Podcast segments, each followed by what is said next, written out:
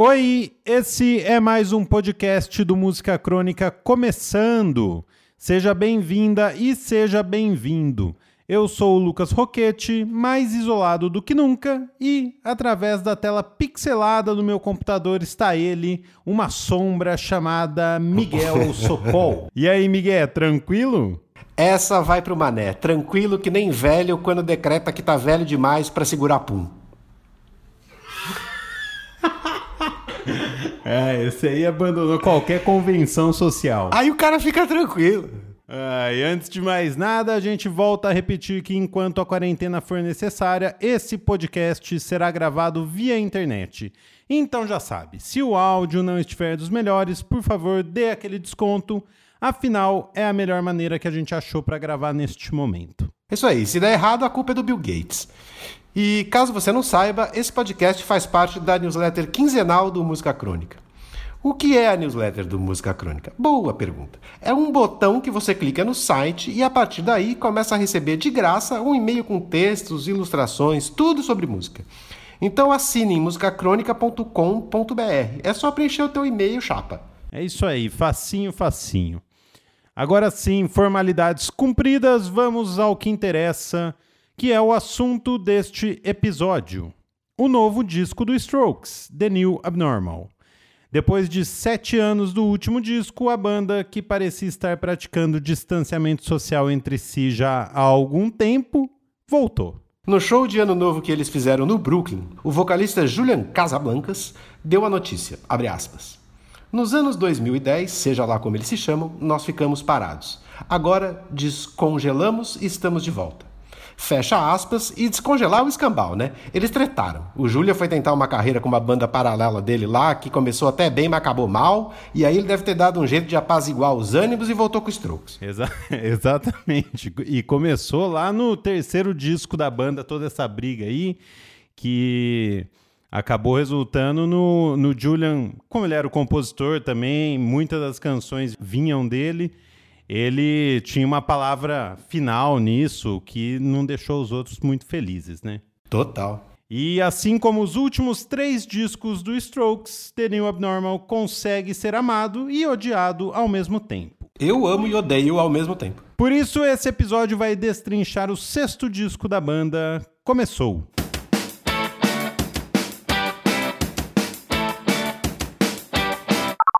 Para entender o porquê de tanto fuzuê, que ronda cada disco novo dos Strokes, a gente volta 19 anos para o lançamento do primeiro disco da banda, o Is This It. Primeiro e até hoje o melhor, né? Ah, com certeza absoluta. 25 de setembro de 2001, Nova York. Exatamente duas semanas depois do atentado às Torres Gêmeas, saiu o disco de estreia do Strokes. Os vocais bêbados do Julian, a trama das guitarras do Albert Hammond Jr. com o Nick Valence e o visual cuidadosamente desgrenhado fizeram com que a banda explodisse. Até porque, àquela altura dos acontecimentos, o grunge estava morto e enterrado e o mundo era de bandas como Korn, Limp Bizkit, lembra dessa porcaria?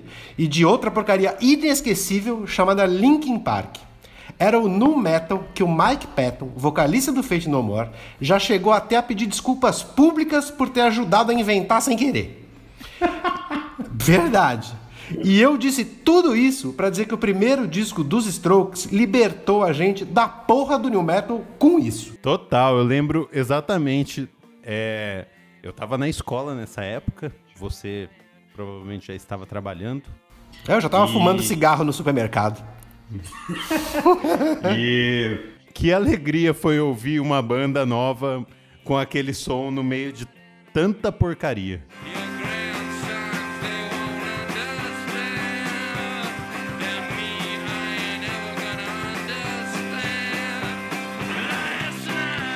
Mas toda unanimidade é burra e os vocais bêbados do Julian, a trama das guitarras e o cuidado para parecer que eles acabaram de acordar o tempo inteiro também fizeram inúmeros haters.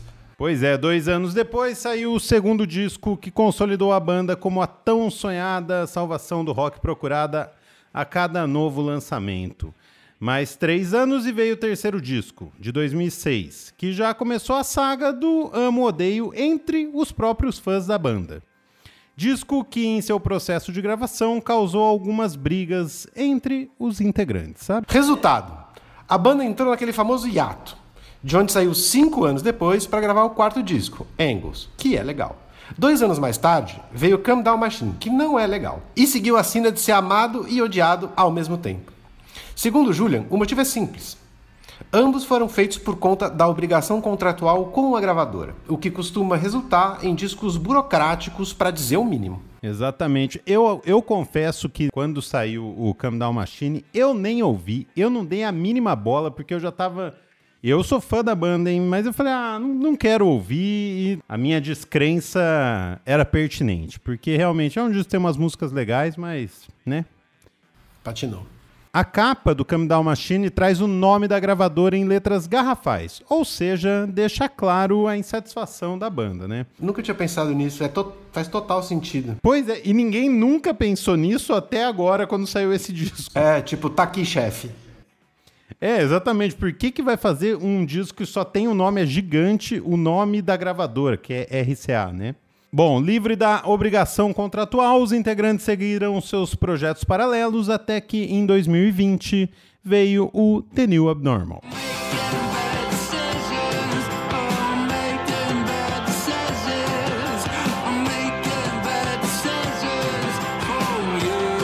Esse é o primeiro disco da banda lançado em parceria com o selo criado pelo Julian, o Coach Records. The New Abnormal foi gravado no estúdio Shangri-La, criado na década de 70 pela The Band, e que hoje é propriedade do Rick Rubin, que foi o produtor do disco.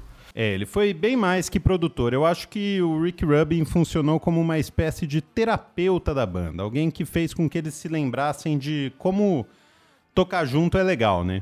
Até porque dizem que o Rick foi poucas vezes ao estúdio e o som do disco segue cheio de referências aos anos 80, como eles já vinham fazendo nos últimos dois discos, né? Eu só acho que dessa vez parece que todos estão de acordo com isso.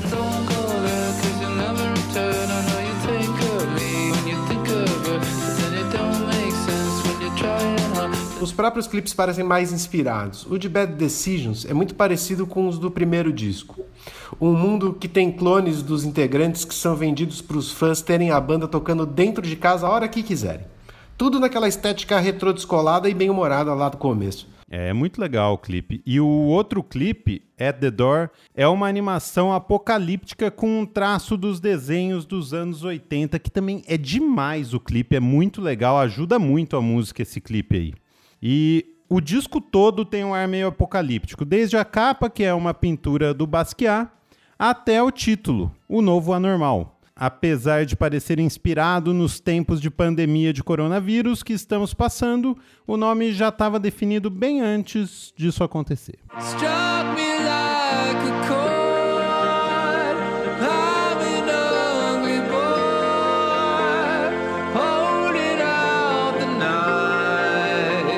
Mesmo parecendo que agora os integrantes voltaram a se divertir, o disco segue a sina dos últimos, a de ser amado e odiado ao mesmo tempo. Já já a gente diz o que achou do disco. Agora vamos saber o que o Chuck Hipólito achou e como anda a vida no emocionante e difícil Apiacás. Chama o síndico. Fala, bicho. Fala, Miguel. Tudo beleza? Como é que tá essa quarentena?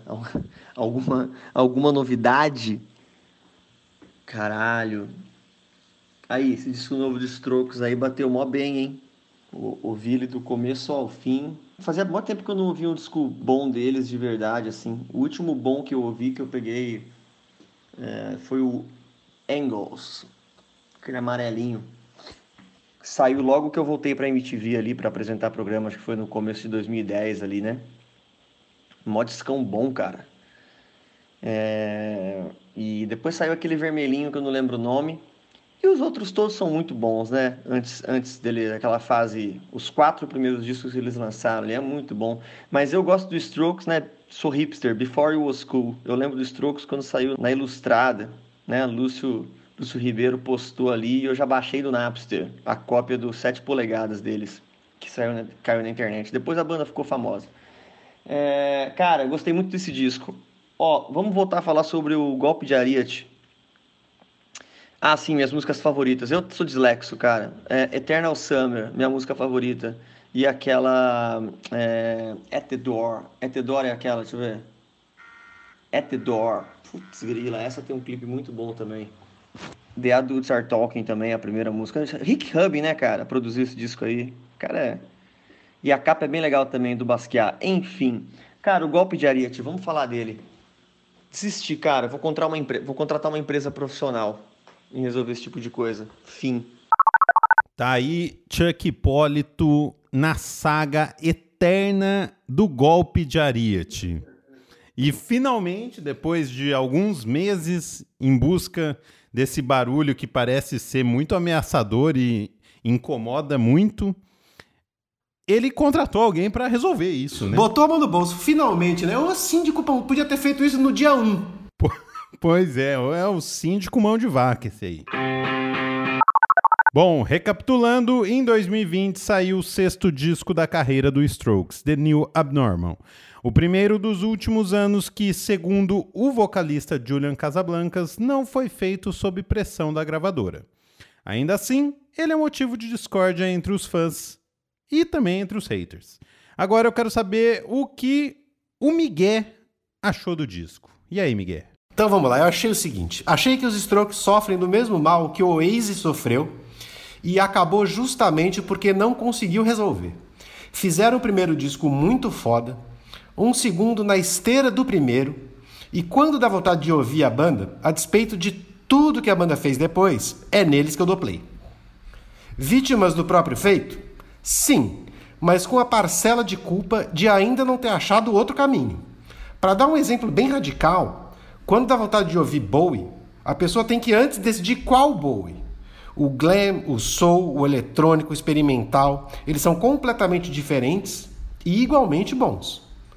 Os Strokes, quando não estão se imitando, estão querendo ser o The Cars. Toca um pouco de Just What I Needed, do primeiro disco do Cars, e vê se não é Strokes esculpido em Carrara.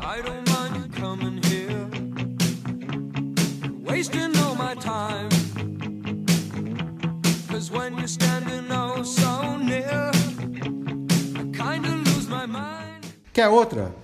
Lust for Kicks, do segundo disco. Vê se não é igualzinho também.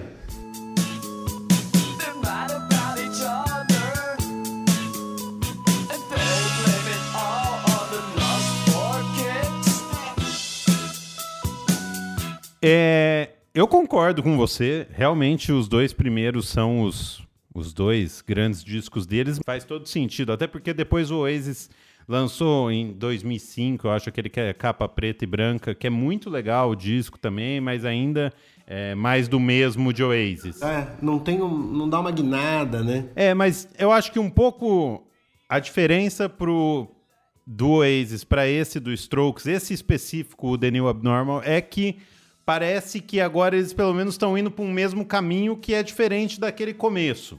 Tem um pouco daquele começo, mas é diferente. Eu acho que um próximo disco pode ser muito bom. De total, novo, se eles total. continuarem, né? Eu concordo.